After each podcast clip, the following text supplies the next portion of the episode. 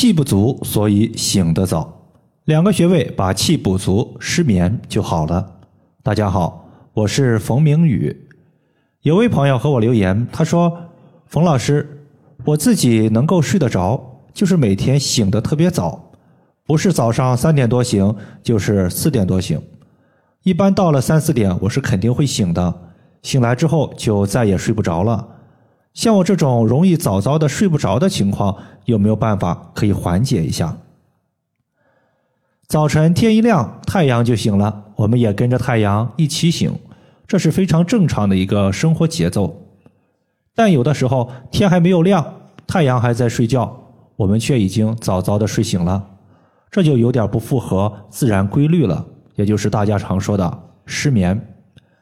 失眠包含的种类呢是比较多的，比如说睡不着，再比如说早醒，它也算是失眠的一种。如果你总是凌晨的三四点就醒了，大概率呢和你的肺是有关系的。人体有十二条经脉，每条经脉在一天当中有两个小时是最活跃的，这两个小时也被叫做经络的当值时间。凌晨三点到五点，因为这个时间段是肺经值班的时间段。如果你因为这个时间段的肺气不足，也就是肺气虚。或者是肺火旺，就特别容易出现一醒睡不着的问题。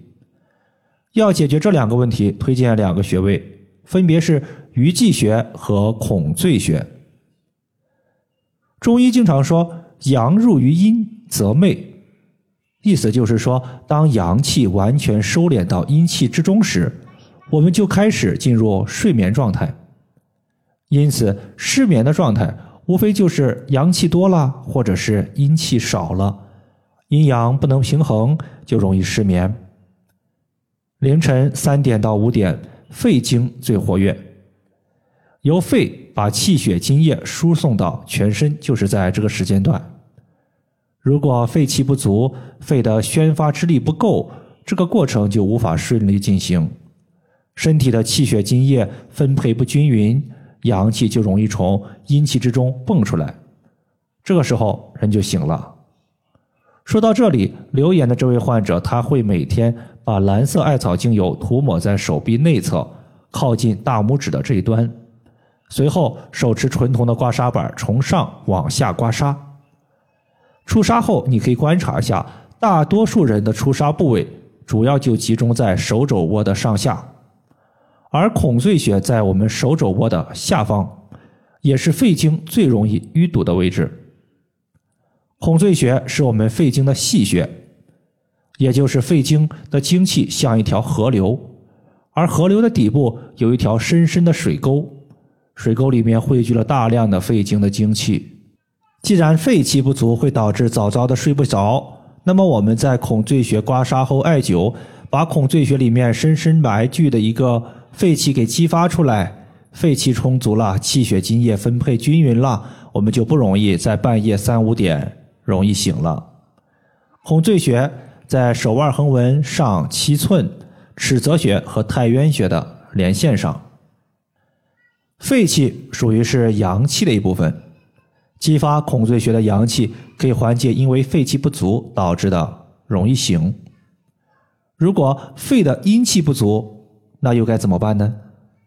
肺的阴气不足，其实就是肺里边的水不能制约肺里边的火。此时肺火过旺，我们就需要一个可以清肺火的穴位。在这里可以试一试鱼际穴。鱼际穴它是我们手太阴肺经的营穴。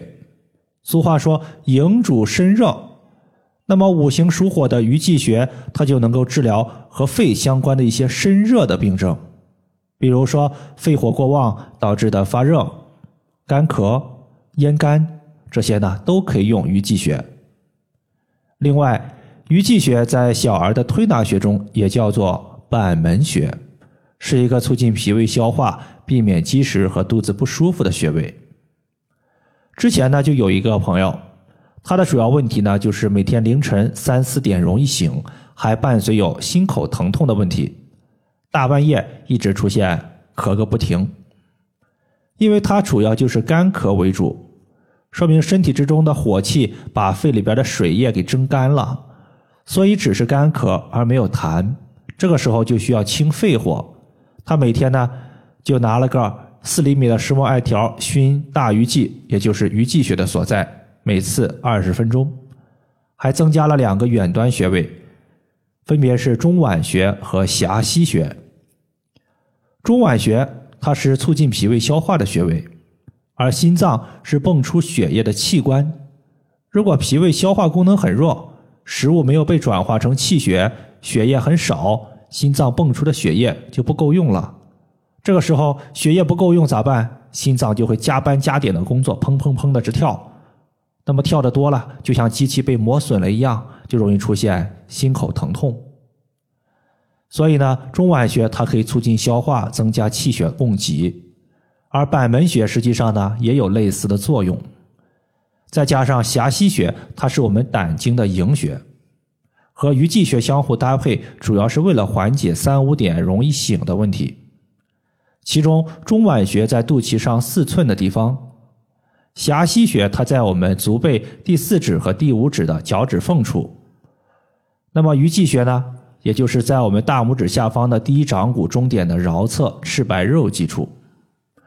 以上就是我们今天所要分享的主要内容，感谢大家的收听，我们下期节目再见。